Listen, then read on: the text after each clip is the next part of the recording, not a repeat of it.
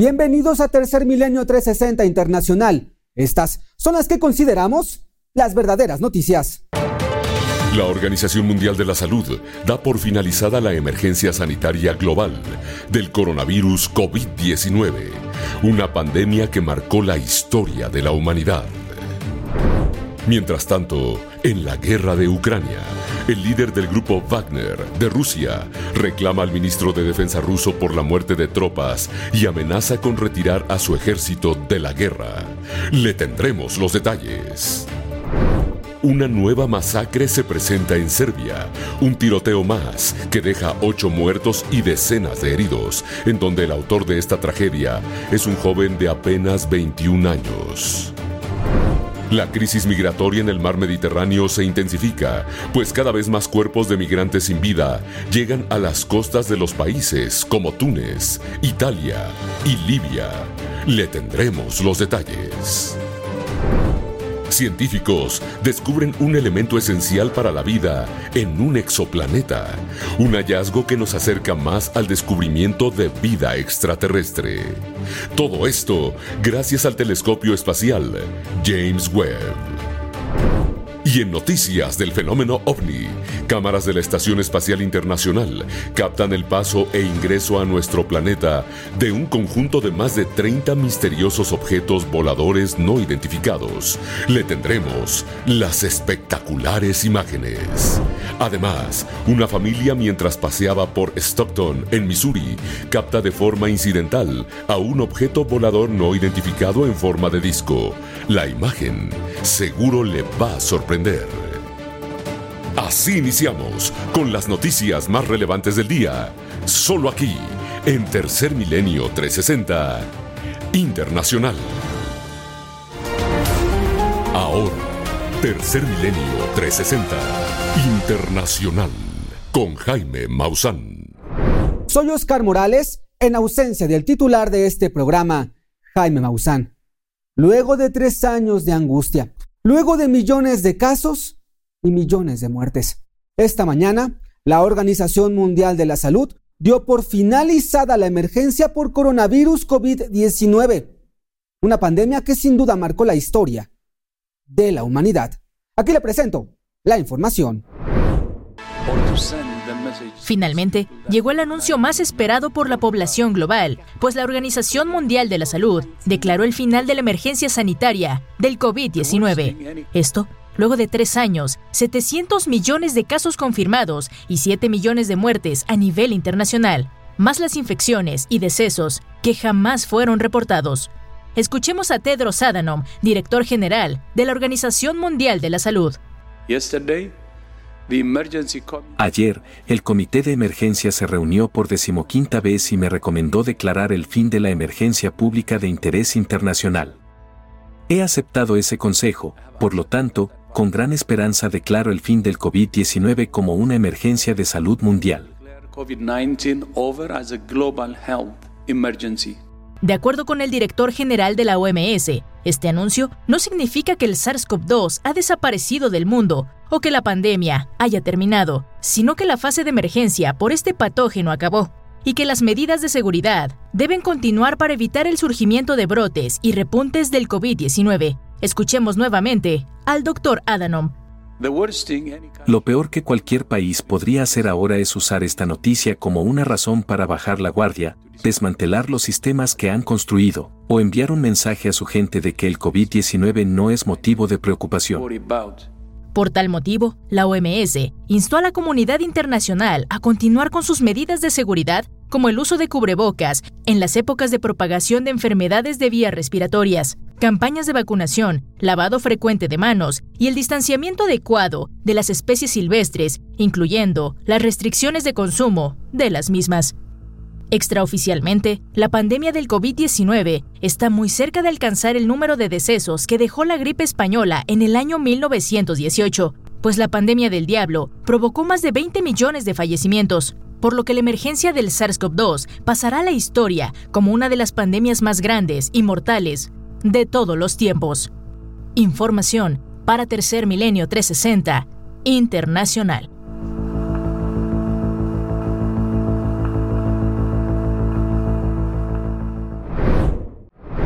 La guerra en Ucrania ha dado un giro sorprendente, sobre todo para Rusia.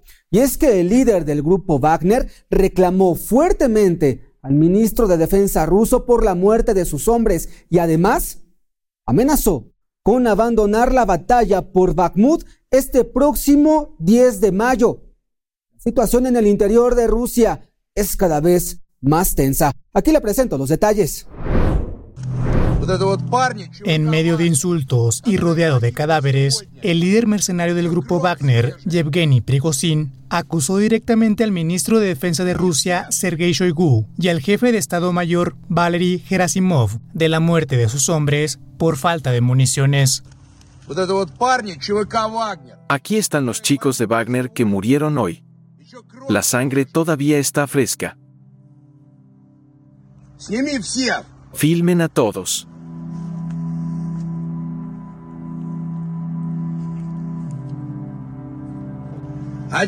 Ahora escúchenme. Esos son padres y los hijos de alguien y no nos están dando municiones. Los responsables se irán al infierno. Nos falta un 70% de municiones. Choigu, Gerasimov, ¿dónde diablos están las municiones? Míralos. Por el amor de Dios.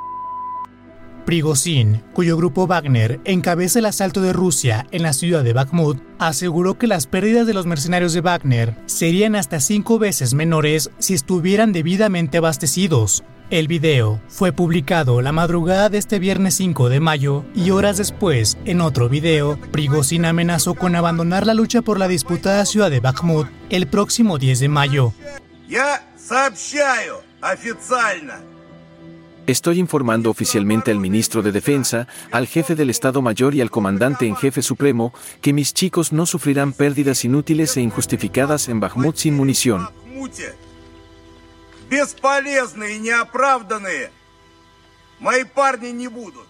Así que, el 10 de mayo de 2023, nos retiraremos de Bakhmut.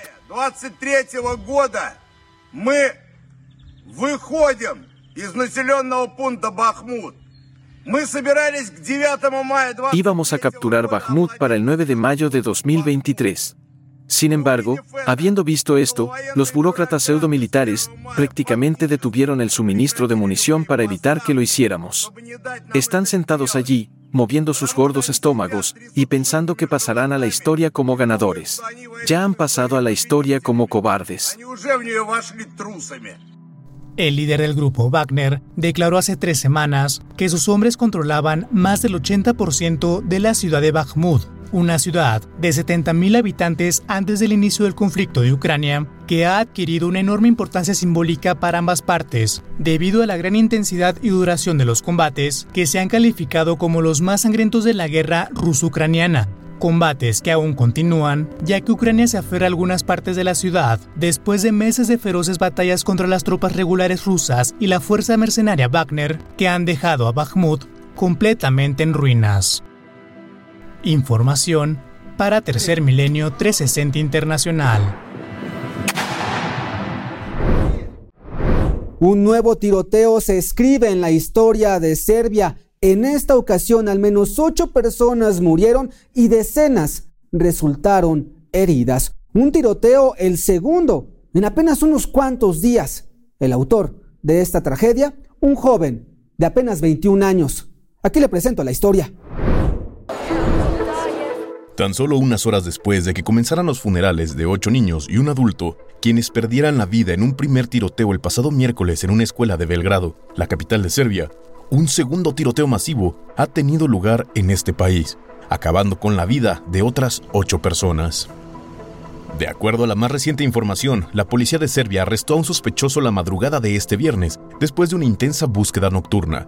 En las imágenes publicadas por la misma policía serbia, se puede observar a un grupo táctico de policías entrar a una vivienda cerca de la localidad de Karahurivac, a unos 140 kilómetros de Belgrado. Posteriormente, se muestra un hombre blanco de complexión media y de 21 años de edad, de acuerdo a la policía, esposado dentro de una patrulla. De igual forma, las autoridades informaron que al momento de la captura del sospechoso, este portaba una camiseta con la leyenda Generación 88. leyenda que hace referencia a un código supremacista blanco y que significa Heil Hitler. Esta fue la declaración del Ministerio del Interior de Serbia. El sospechoso V, nacido en 2002, ha sido detenido en las cercanías de la ciudad de Kragujevac. Se sospecha que mató a ocho personas e hirió a 14 durante la noche. Ministerio del Interior de Serbia. Sarko Znesevich, quien presenció los hechos, nos narra lo sucedido. Este es su testimonio. Hubo un tiroteo y podía escuchar a la gente corriendo. No estoy seguro de cuántas personas estaban huyendo, pero he visto a muchos jóvenes. Solo sé que cinco personas de este pueblo perdieron la vida. No, no sé el número de heridos. Esto no tiene precedentes. Puedes ver esto en Estados Unidos, incluso en tiempos de guerra, es inaudito que alguien dispare a una persona desarmada. De acuerdo a los reportes policíacos, uno de los fallecidos es un joven policía. Daniela, una testigo, nos narra el traumático suceso. Estas fueron sus palabras. Bez comentar. Sin comentarios. Esto es triste. El joven policía tiene la edad de mi hija. No sé qué decir, estoy impactada. Mi hija está tomando sedantes. No pudimos dormir en toda la noche. Crecieron juntas, desde el jardín de infantes hasta la primaria y la secundaria. Por su parte, el presidente de Serbia, Aleksandar Vučić, calificó el tiroteo como un acto terrorista y dijo que introducirá medidas de control de armas más estrictas, multas más severas por armas ilegales y una mayor presencia policial en las escuelas. Y añadió que Serbia aumentará su fuerza policial en 1.200 agentes durante los próximos seis meses, con un agente en cada escuela mientras las clases estén en sesión. De acuerdo al mandatario serbio, las nuevas medidas de control de armas incluirán una auditoría completa, incluidas pruebas psicológicas y de drogas, de todos los propietarios legales de armas. Por su parte, el Ministerio del Interior dará a los propietarios de armas un periodo de gracia de un mes para entregar armas ilegales, con el fin de comenzar a desarmar a los civiles serbios. Información para Tercer Milenio 360 Internacional.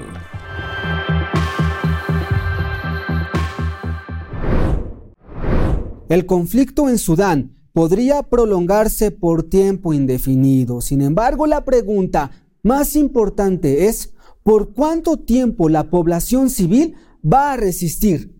Pues no tienen agua, no tienen electricidad, no tienen alimentos, no tienen ningún tipo de servicio.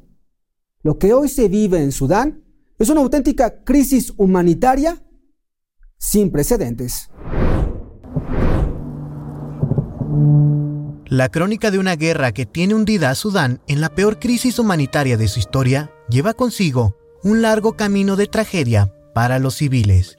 Incluso altos funcionarios de los Estados Unidos ya han dicho que la guerra en Jartum puede prolongarse por más tiempo. Como ambas partes creen que pueden ganar militarmente y tienen pocos incentivos para llegar a la mesa de negociación, ambas partes están buscando fuentes externas de apoyo que si tienen éxito, es probable que intensifiquen el conflicto. Derivado de los combates, algunos sectores de la capital sudanesa, Khartoum, ya no cuentan con absolutamente ningún servicio básico e incluso la ayuda humanitaria ya no está llegando. Ello ha hecho que los civiles tengan que hacer largas filas para cargar sus teléfonos y mantenerse comunicados, o bien ha obligado a miles de sudaneses a desplazarse para estar fuera de los combates, aunque esta decisión los ha llevado incluso a desear la muerte. No puedes tener tu privacidad o libertad. Estamos aquí, pero sería mejor que estuviéramos muertos en Jartum. Ojalá nunca hubiéramos huido de Jartum. Habría sido mejor si hubiéramos muerto en la guerra que llegar a esta situación. Y es que ni el ejército ni las fuerzas de apoyo rápido han respetado el cese al fuego promovido por la ONU, llevando al límite sus recursos militares e incrementando la crisis humanitaria en Sudán, que de por sí ya enfrentaba largos periodos de sequías, intensas oleadas de calor y hambruna, por lo que esta guerra solo ha incrementado las cifras de la población que se encuentra en severa crisis de desnutrición e inseguridad. Los combates están exacerbando las ya terribles condiciones humanitarias en Sudán, obligando a las organizaciones de socorro a restringir las operaciones, aumentando el espectro de flujos masivos de refugiados y las necesidades de ayuda en la región. Y aunque la crisis humanitaria tiene hundida todo Sudán, aún hay personas que luchan por llevar lo poco que tienen a quienes están salvando vidas. Este video es la muestra de cómo un civil sudanés, pese a la escasez, dona lo poco que tiene al personal médico que se ha visto altamente afectado por los bombardeos.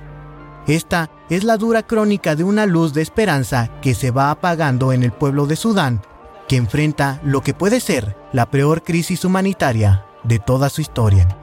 Seguiremos informando para Tercer Milenio 360 Internacional. Las olas de calor continúan. En Canadá se están registrando en este momento temperaturas récord, situación similar a la que está ocurriendo en Europa. Y en la India también las olas de calor podrían registrar este año un nuevo récord y llevar a millones de personas a vivir una auténtica crisis humanitaria.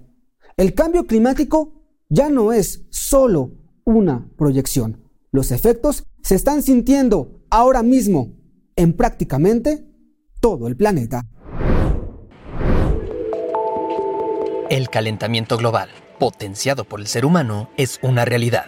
Y como prueba, los récords de calor que se rompen prácticamente todas las semanas en distintas partes del mundo desde principios de año. El ejemplo más reciente de ello es lo acontecido en el norte de Estados Unidos y particularmente en Canadá. Y es que un patrón climático causó temperaturas inusualmente altas para muchas ciudades canadienses, de hasta 20 grados centígrados más que la temperatura promedio de esos lugares. Quizá la más extrema fue un registro de 31 grados centígrados en High River, territorios del noroeste, donde la temperatura en esta época del año normalmente se ubica en 10 grados centígrados.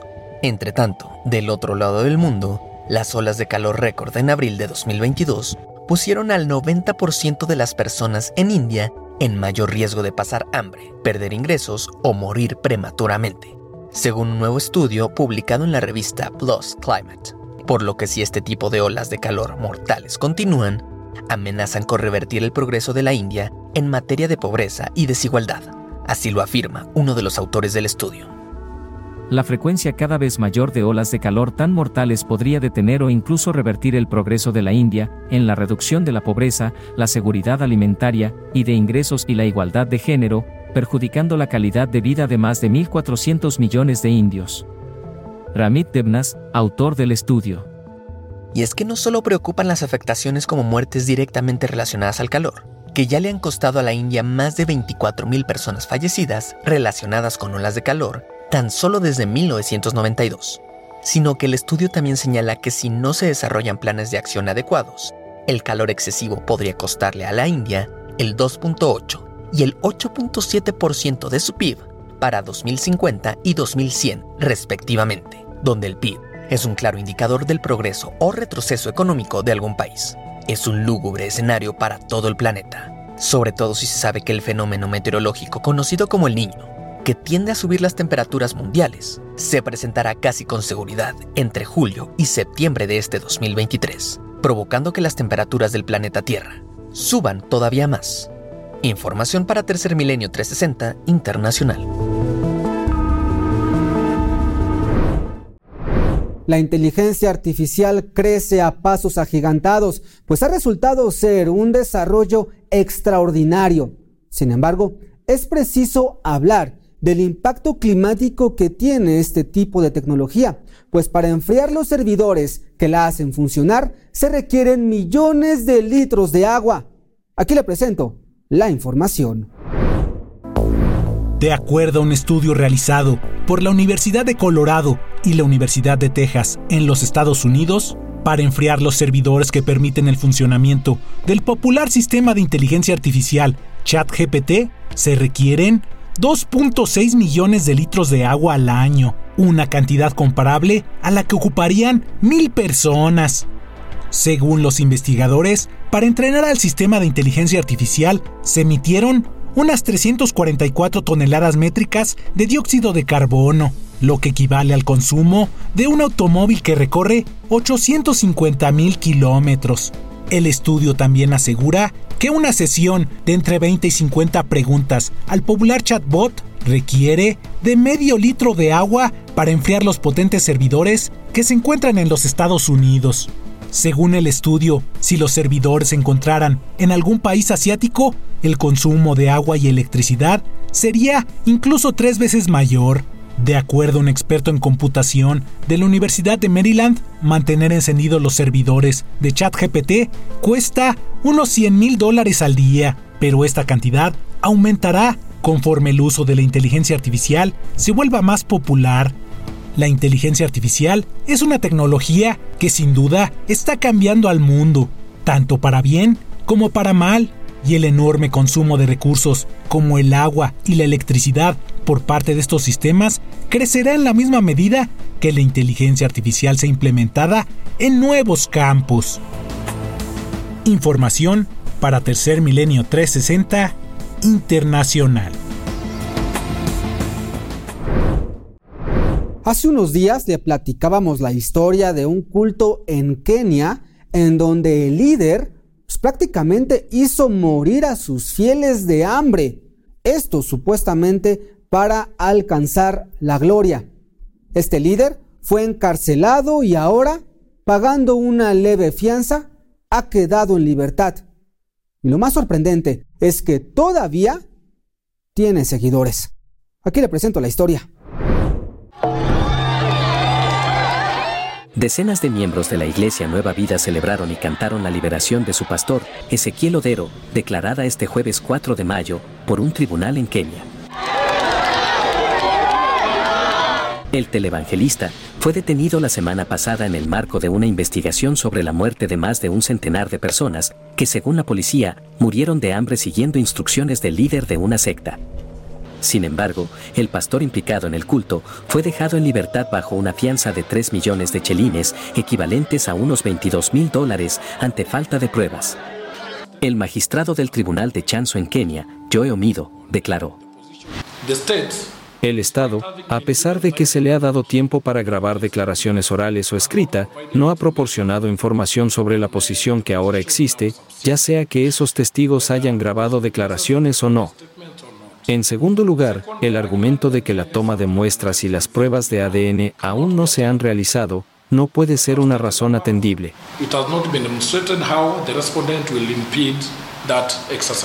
Después de su arresto el jueves pasado 27 de abril, el ministro del Interior de Kenia había acusado al pastor Ezequiel Odero de estar involucrado en el asesinato masivo de sus seguidores, sin dar más detalles. Su abogado defensor, Clifford Beta, negó las acusaciones del Estado y abogó por la liberación de Odero, esto a pesar de que un documento presentado ante el tribunal la semana pasada afirmaba que la policía había determinado que se registraron varias muertes en la iglesia de Odero y que esos cadáveres podrían haber sido trasladados a un bosque, situado a unos 66 kilómetros de distancia, donde se han desenterrado más de 100 cuerpos en las últimas dos semanas.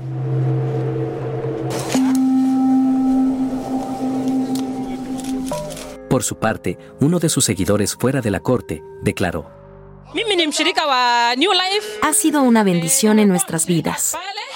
Cuando nos enteramos de que había sido arrestado, no dormimos. Hemos estado en ayunas y rezando hasta hoy. Hemos estado aquí desde que comenzó este problema. He estado aquí a pesar de las lluvias. Estoy muy agradecida por las decisiones del tribunal. Este país avanzará ahora. Seguiremos informando para Tercer Milenio 360 Internacional.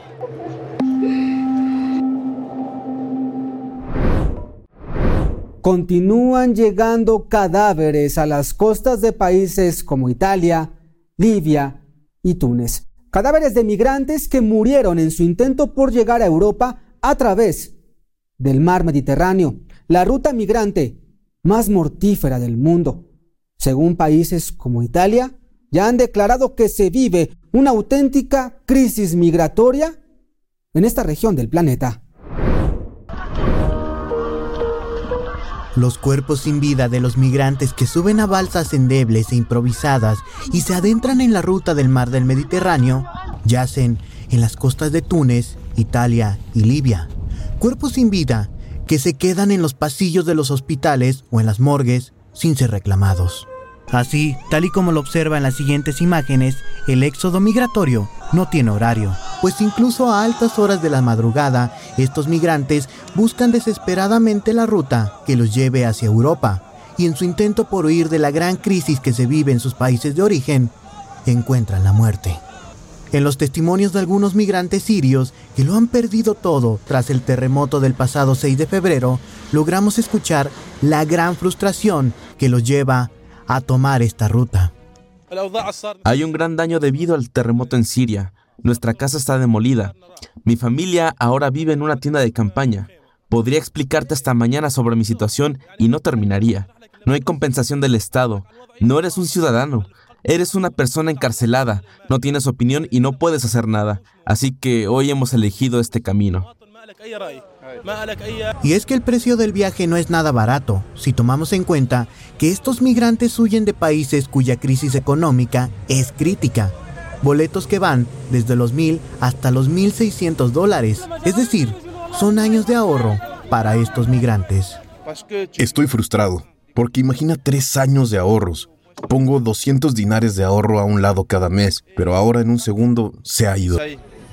Estas migraciones han representado que los guardacostas de Italia, quienes son los que llevan en su mayoría las labores de rescate en el Mediterráneo, declaren una crisis migratoria en esta zona del mundo. Pues en lo que va del año, han registrado 23.400 migraciones más, a diferencia del año pasado. Y esto se ve reflejado en las siguientes imágenes aéreas, en donde podemos observar una de las cuatro balsas que fue encontrada por los guardacostas italianos en una operación de rescate y la cual transportaba a cientos de migrantes africanos. En total, se presume que la Guardia Costera logró el rescate de más de 1.200 personas y afortunadamente llegaron a tiempo para rescatar a estos migrantes que se encontraban naufragando dentro del mar del Mediterráneo a punto de sucumbir ante el oleaje. Esta es la crisis migratoria en el Mediterráneo, una crisis que pinta para llegar a cifras históricas este año, si no se hace nada al respecto. Seguiremos informando para Tercer Milenio 360 Internacional. Una investigación publicada en la revista Nature Communication reveló que los químicos eternos se encuentran prácticamente en las regiones más profundas de nuestro planeta, como la fosa de Atacama en el Océano Pacífico. Una prueba más de que estos químicos están prácticamente en todo el planeta, lo cual puede traer graves consecuencias para todos los seres vivos. Una investigación publicada en la revista Nature Communications informó que en uno de los lugares más remotos y profundos del planeta Tierra, la fosa de Atacama, con una profundidad de más de 8.000 metros, ubicada en el Océano Pacífico, se encontró la presencia de bifenilos policlorados que pertenecen a la familia de las sustancias químicas eternas, lo que reafirma científicamente que de manera lamentable no existe ningún lugar en el mundo en el que la contaminación creada por el ser humano no esté presente. Los bifenilos policlorados son químicos que se crearon en 1930 y se usaron durante años en equipos electrónicos, pinturas, refrigerantes, entre otros productos hasta el año 1970, cuando los expertos en la salud y el medio ambiente demostraron que estos químicos eternos estaban dañando la vida marina al ser desechados por medio de las aguas residuales que llegaban a los ríos y océanos. Sin embargo, ya que estas sustancias químicas eternas tardan años en degradarse, aún en pleno 2023 pudieron encontrarse en uno de los puntos más profundos del océano, es decir, en la fosa de Atacama. Escuchemos un fragmento de esta investigación publicada en Nature Communications. En la fosa de Atacama, las corrientes oceánicas llevan aguas frías y ricas en nutrientes a la superficie, lo que significa una gran cantidad de plancton, pero cuando este plancton también está impregnado de químicos eternos, al ser ingerido mata a cientos de especies. El hecho de que se encontrara contaminación química en la fosa de Atacama demuestra la magnitud del impacto de la humanidad sobre el medio ambiente, por lo que es necesario comenzar a prohibir los más de 300.000 químicos y sustancias químicas eternas para frenar poco a poco la contaminación ambiental y con ello garantizar la supervivencia de todos los seres vivos. Información para Tercer Milenio 360 Internacional. ¿Usted fuma? Bueno, y es que además de estarle ocasionando graves daños a su cuerpo, también está provocando un grave impacto en el medio ambiente, específicamente en los cuerpos de agua. Ponga mucha atención a esta información. Fumar cigarrillos es uno de los hábitos más comunes en todo el mundo, pero el hábito de tirar las colillas de cigarro está contaminando a nuestro planeta. Además de ser nocivas para la salud, las colillas de cigarro tienen un impacto significativo en el medio ambiente.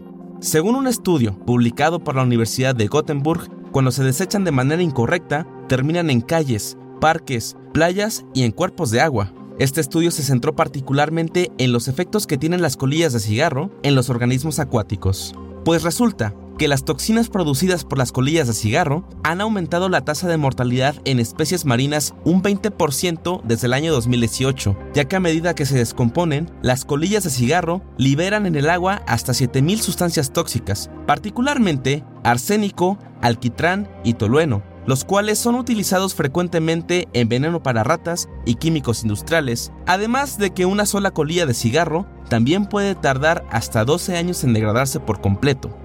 Carney Ambroth, profesor de la Universidad de Gothenburg, comenta que para evitar este problema medioambiental, la venta de cigarros debería ser prohibida por completo.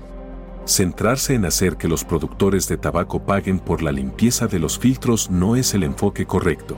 El problema debe prevenirse en primer lugar, en lugar de solucionarse más tarde. Es por eso que tienen que retirarse del mercado por completo.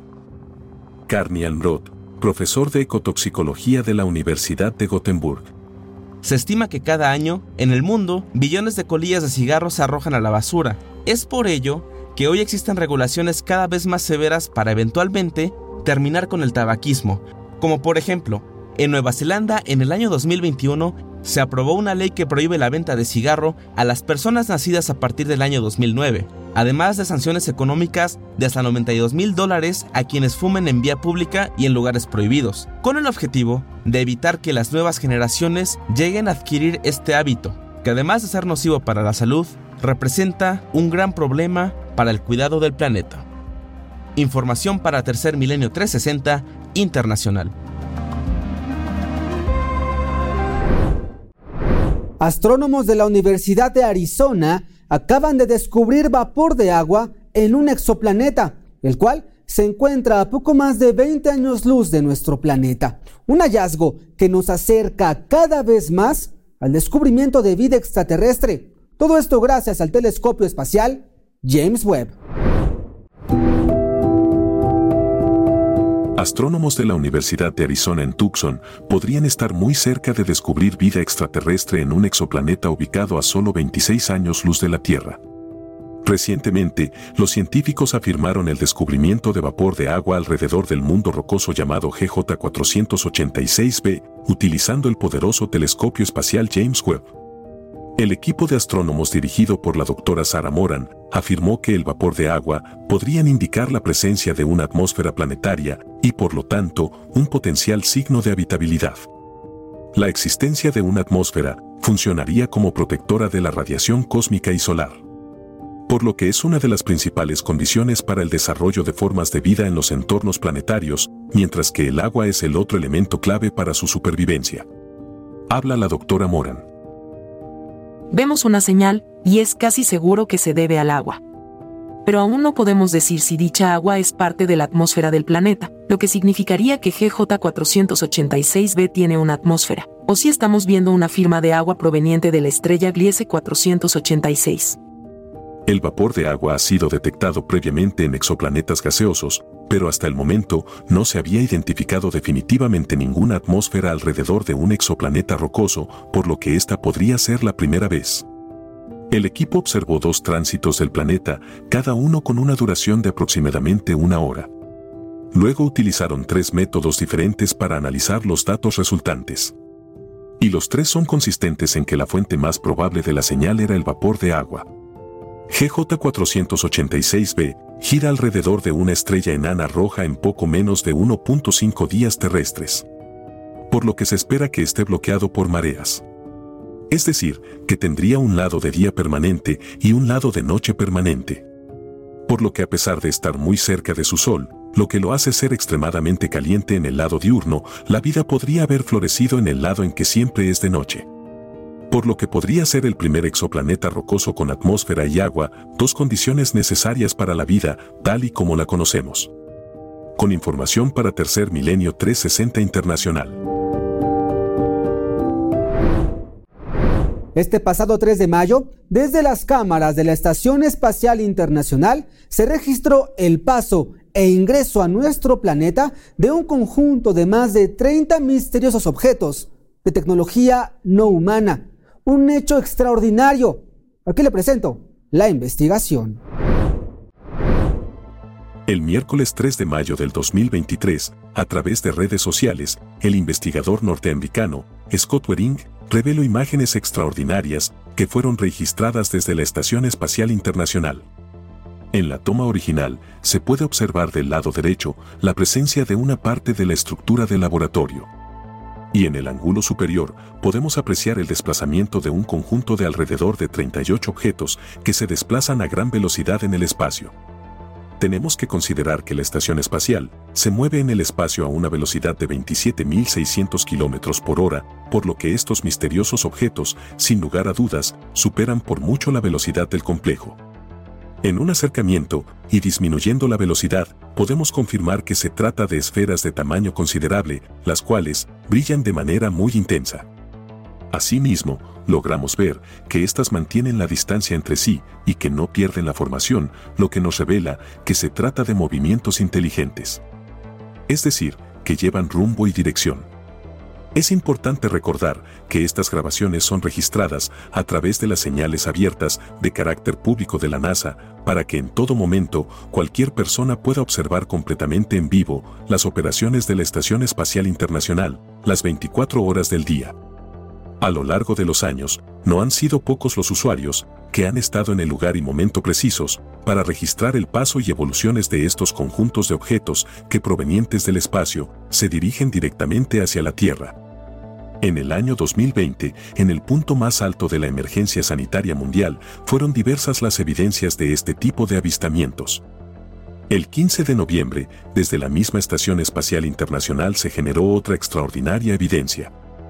Las cámaras del laboratorio espacial transmitieron en vivo el paso de cientos de objetos que se desplazaron muy cerca de donde se encontraba situado el centro de investigación. Observe cómo estos objetos se desplazan libremente, es evidente que no se trata de algún dispositivo espacial conocido, no se trata de basura espacial, meteoritos o incluso otras naves terrestres. En el acercamiento podemos apreciar que se trata de estructuras esféricas que emiten energía de manera muy intensa. El sábado 2 de mayo de ese mismo año 2020 se registró el ingreso de cientos de objetos en la atmósfera de la Tierra. Estos misteriosos objetos provenían desde el espacio y tenían la clara intención de dirigirse a nuestro mundo. Este evento también fue observado por decenas de personas que en ese momento seguían la transmisión en vivo de la NASA. Un análisis detallado de las imágenes permitió incluso encontrar que en el desarrollo de este fenómeno, acompañando a las esferas, se observaron estructuras que podría pensarse se trata de naves nodriza. Observe con cuidado. Más tarde, después de estos avistamientos en el espacio, en diversas zonas de nuestro planeta, fue posible observar decenas de estos objetos. Sin duda que con la más reciente evidencia se abre la posibilidad de que en este momento estén arribando una gran cantidad de estos objetos a nuestro mundo. Por lo que, en consecuencia, se prevé que los avistamientos comenzarán a incrementarse. Información para Tercer Milenio 360 Internacional. En Missouri, en los Estados Unidos, una familia se encontraba paseando en el lago Stockton, cuando al tomar una fotografía, de momento no lo apreciaron, pero se pudo captar el paso, la presencia de un extraño objeto volador no identificado de forma discoidal. La imagen es realmente extraordinaria. 2 de abril del 2023. En la zona de un lago en Missouri, Estados Unidos, se registró de manera incidental una extraordinaria imagen de un objeto en forma de disco, este se encontraba a pocos metros de distancia, justo por detrás de un grupo de personas. La fotografía fue tomada en la playa del lago Stockton, pero no se dieron cuenta de que el objeto se encontraba ahí. El testigo afirmó que no recuerda haber visto nada extraño en los momentos en los que se encontraban en el lago disfrutando del día. Solamente al revisar las tomas en su casa en un ordenador es que se dio cuenta de que en una en particular había algo extraño. Esta es la fotografía en su formato original. Se aprecia a las personas en los primeros planos de la imagen y al fondo en un segundo plano, a unos pocos metros de distancia, sobre las olas del lago, al misterioso objeto. El Departamento Digital de Tercer Milenio aplicó en su análisis un filtro, por medio del cual fue posible limpiar la imagen y definir con mayor detalle la estructura del objeto. Su forma es discoidal, con sus extremos alargados. También fue posible observar en el análisis que el borde del lado derecho del objeto se veía barrido, esto podría estar indicando que el objeto se desplazaba de izquierda a derecha rápidamente. Es posible que este fenómeno aéreo anómalo, en esos momentos emergía del agua y se alejaba a una gran velocidad. Quizás debido a esto, solamente el equipo digital pudo captar en un solo cuadro al objeto. En nuestros archivos contamos con un avistamiento de las mismas características, se trata de una fotografía panorámica obtenida en la zona de Market, en el estado de Michigan. La persona que tomó la foto no lo vio en el momento, pero si nos acercamos, podemos apreciar con toda claridad que se trata de un disco. Al realizar un mayor contraste, podemos apreciar perfectamente que se trata de algo que no es humano. Se trata de un disco o un platillo volador, como comúnmente se les ha denominado. Y en esa ocasión, también el objeto se presentó sobre la zona de un lago dos imágenes que nos confirman que en estas zonas los avistamientos pueden llegar a ser muy cercanos y en algunas ocasiones no es posible verlos debido a la velocidad a la que se desplazan.